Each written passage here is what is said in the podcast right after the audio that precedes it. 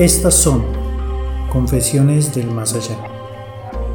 Un espacio para esas historias, esas leyendas o esos recuerdos que muchos de ustedes ocultan por miedo, por vergüenza o simplemente porque las quieren dejar en el olvido, pero aún no pueden.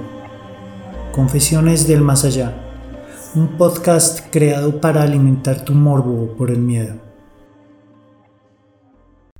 Muy buenos días o buenas noches, no lo sé. Depende de la hora en que ustedes estén escuchando este nuevo episodio del podcast Confesiones del Más Allá, el tercer episodio. La semana pasada no hubo, no hubo un capítulo más porque lamentablemente tuve un incidente, un accidente y estoy incapacitado algunos días, pero volvemos con toda. Y más hoy, con una historia de uno de nuestros oyentes y además de ser un muy buen amigo y colega. Por si no lo sabían algunos de ustedes, yo soy publicista y además fotógrafo. Y quien nos acompaña hoy con su historia, con su relato, también es fotógrafo. John Vargas, un gran fotógrafo, un maestro, un colega y muy buen amigo, que se enteró de, de este espacio y quiso compartirnos, compartirnos su historia, una historia que pasó hace muchos, muchos años y que es mejor que él mismo eh, nos la cuente. Entonces, sin más preámbulo, los dejo con, con John y, y su historia. Espero, espero les guste. Hola amigos y seguidores del podcast de Julio, muchísimas gracias por la invitación Julito, te lo quiero agradecer y pues nada, voy a aprovechar esta oportunidad para contarles una historia que me pasó. Vamos a ponernos en contexto. Primero, estamos en el año de 1989. Sí, para algunos puede parecer un año bastante lejano en el tiempo, pero normal. En esa época, aquí en mi país Colombia, teníamos el tema de que nosotros prestábamos servicio militar los jóvenes que terminamos el bachillerato, más o menos entre los 17, 18 o 19 años, nos sorteaban y prestábamos el servicio militar. Pues nada, yo fui a prestar el servicio militar en el batallón ubicado en Armenia, Quindío. Es un batallón muy pequeño que se llama el Cacique Calarca. Ponernos en contexto, el Cacique Calarca es el, es el batallón de apoyos y servicios para el combate Número 8. En ese batallón se encarga de organizar todo el tema de la logística, uniformes, armamento, comida, bueno, en fin, todo ese tipo de cosas. Y dentro de las cosas que se hacen en el batallón tenemos una compañía muy especial, que es la compañía de policía militar, a la cual fui adscrito. Tengamos presente que yo entré al batallón el primero de agosto de 1989 a prestar mi servicio militar. Se hacen diferentes funciones y bueno, resulta que dentro de esas funciones había una muy interesante y muy importante que era ser escolta de un camión que iba hasta Bogotá, hasta Bogotá para tomar provisiones nuevas, ya sea uniformes, bueno, todo ese tipo de cosas. Y en convoy nos regresábamos para el batallón normal. Estamos en el mes de noviembre, es un mes lluvioso, frío. Fuimos a Bogotá a hacer toda esa operación y todo ocurrió normal, no pasó absolutamente nada. Cuando llegamos de regreso, ya a las instalaciones del batallón. Recuerden que el batallón queda en Armenia y estábamos desplazándonos desde Bogotá. Cuando pasó algo muy misterioso, algo que todavía sorprende, algo que literalmente los puede dejar sorprendidos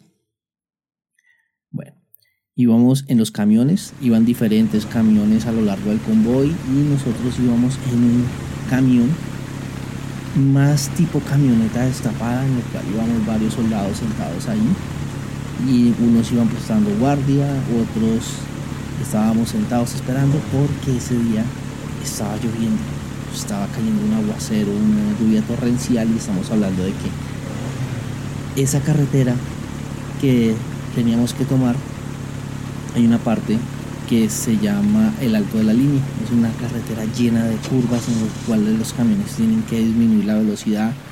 Iban varios camiones y íbamos más o menos alrededor de cerca de las una de la mañana aproximadamente. Es un área que es muy fría, es muy fría, además teníamos lluvia, solamente teníamos nuestros cascos, el uniforme, un abrigo que se llama fillar y unos ponchos para caer la lluvia como todo soldado de Colombia. Y íbamos cuando de un momento a otro pasó algo y es que uno de los camiones se le estalló una rueda, se oyó un ruido y se le estalló una rueda. Entonces inmediatamente todo el convoy frenó. Nosotros nos quedamos a leer. Recuerden que estamos hablando de 1989, época donde el tema de la guerrilla estaba en furor. Sí, había acabado de terminar las negociaciones con las guerrillas del M-19, pero sin embargo todavía quedaban otras guerrillas. Entonces, dentro de nuestras funciones que nosotros teníamos era desembarcar del camión rápido, bajar y organizar un perímetro de seguridad. Perímetro de seguridad alrededor de los camiones, de todos nuestros compañeros, en fin. Y eso es normal porque podríamos ser atacados por la guerrilla, bueno, todos esos temas que muchos de ustedes puede que no los conozcan o sean ajenos o crean que eso nunca pasó. Pero sí, la guerrilla atacaba, mataba, eliminaba a los soldados y más por un cargamento de uniformes, comida y algunas municiones. Entonces estábamos corriendo riesgo. Dentro de esos vamos a cambiar un nombre porque pues para reserva teníamos un cabo. Un cabo primero es un suboficial que acaba de salir de la escuela, más o menos de la misma edad de nosotros, bueno, un poquito mayor, pero dos años máximo, tres años máximo mayor que nosotros. Y él era el cabo que estaba a cargo de comandar esa pequeña escuadra de seguridad. Entonces da las órdenes. Vargas, hacia la parte trasera del camión. Gutiérrez, arriba de la loma. Y así, diferentes órdenes. Entonces todos nos desplazamos y hicimos un perímetro de seguridad. Estamos en una carretera, en la madrugada, como les comenté, que es una montaña llena de lluvia, muchísimo frío, alta vegetación. Las personas que conozcan la carretera a la línea de noche es bastante tenebrosa. Hay muy pocas casas a lo largo de la carretera y era muy extraño también. Entonces tuvimos que bajar por la vegetación, la vegetación, correr las hojas, plantas altas, empezar a bajar. Nos cortábamos con los arbustos, seguíamos caminando, tratando de generar un amplio círculo de seguridad mientras que los otros soldados se encargaban de reparar el tema del camión. Teníamos que colocar un perímetro de seguridad más o menos a unos 100 metros a la redonda de todo el convoy. Teníamos que estar ahí esperando hasta que nos dieran la orden para volver a subir y volver a embarcarnos y continuar nuestro viaje. Esa era la idea de lo que iba a pasar. Pero resulta que eso no pasó. Pasó algo mucho más extraño que hasta el día de hoy no lo puedo comprender. No sé qué pasó. Nosotros íbamos en parejas, íbamos muy cerca porque la vegetación es alta. Pastos altos, arbustos, todo ese tipo de cosas. La lluvia. Íbamos cuando el cabo bajó con nosotros porque nosotros nos encargamos de... Estamos en una montaña. Unos iban hacia la parte alta, otros íbamos hacia la parte baja, otros se quedaban en la carretera conmigo. Empezamos a bajar. Yo fui de los que nos tocó bajar. Empezamos a bajar con nuestro fusil listo, prestos a cualquier ataque que podríamos ser. Sí, una emboscada podría ser. Seguíamos caminando, bajando, cuando de un momento a otro vemos algo que nos aterrorizó. Y no sabíamos que era una luz, una pequeña luz a la distancia. Nos aterrorizó porque pensamos que era de pronto alguien que venía a atacarnos o ese tipo de cosas. Parecía una luz de una, de una lámpara, de una linterna. Nos agachamos. Nos agachamos, cargamos el fusil y esperamos ahí. Bajo la lluvia no se veía nada. La lluvia caía torrencialmente y no se veía nada. Y nosotros esperando a ver qué pasaba. Cuando el, el cabo se acerca, se acerca, trata de mirar qué es lo que estaba pasando, nos dice que lo esperemos, que él va adelante. Pasa un poquito más adelante y empezamos a ver que esa luz se movía de una forma muy extraña. Subía y bajaba, subía y bajaba. Y cada vez que se acercaba se veía más grande. Entonces, ¿qué es eso? Tan raro. Una linterna no se comporta así. Cada vez se veía más grande. El cabo se paró, dio la luz, gritó alto, cargó su fusil. En esa época teníamos un fusil, él tenía un fusil Galil y nosotros teníamos unos fusiles que era el G3A3 de fabricación alemana. El Galil era de fabricación israelí. Cargó su, su arma con su proveedor con, si no, lo recuerdo mal, él tenía 25 municiones y nosotros teníamos 20 en cada proveedor. Cargó. Gritó, alto. Ejército de Colombia, alto, ¿quién va ahí? Nada, la luz se seguía acercando. Subía y bajaba y cada vez se volvía más grande. Ya estaba muy cerca. Volvió a gritar, alto, ejército de Colombia, ¿quién va ahí? Nada, la luz siguió acercándose y ya estaba muy grande, ya era demasiado grande. Y lo pasó. Nosotros lo vimos cuando toda la luz pasó sobre él. Y no fue una luz, fueron tres luces. Tres luces saltaban y bajaban y lo atravesó. Él disparó. Nosotros quedamos así momificados. ¿Qué pasó? El cabo nos mira y nos dice, alto, no vayan a disparar temblando, helado, no solamente por el frío de la lluvia y por el frío de la madrugada, del terror, estaba blanco, pálido. Él dijo que la luz lo atravesó y sintió un frío más estremecedor que le llegó hasta el fondo de sus huesos.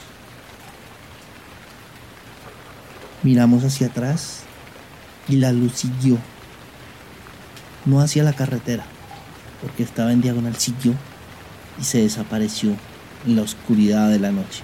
Eran tres bolas y cuando caía una, saltaba y en ese mismo punto caía la otra y saltaba y luego caía la otra y saltaba. Eran tres esferas de luz,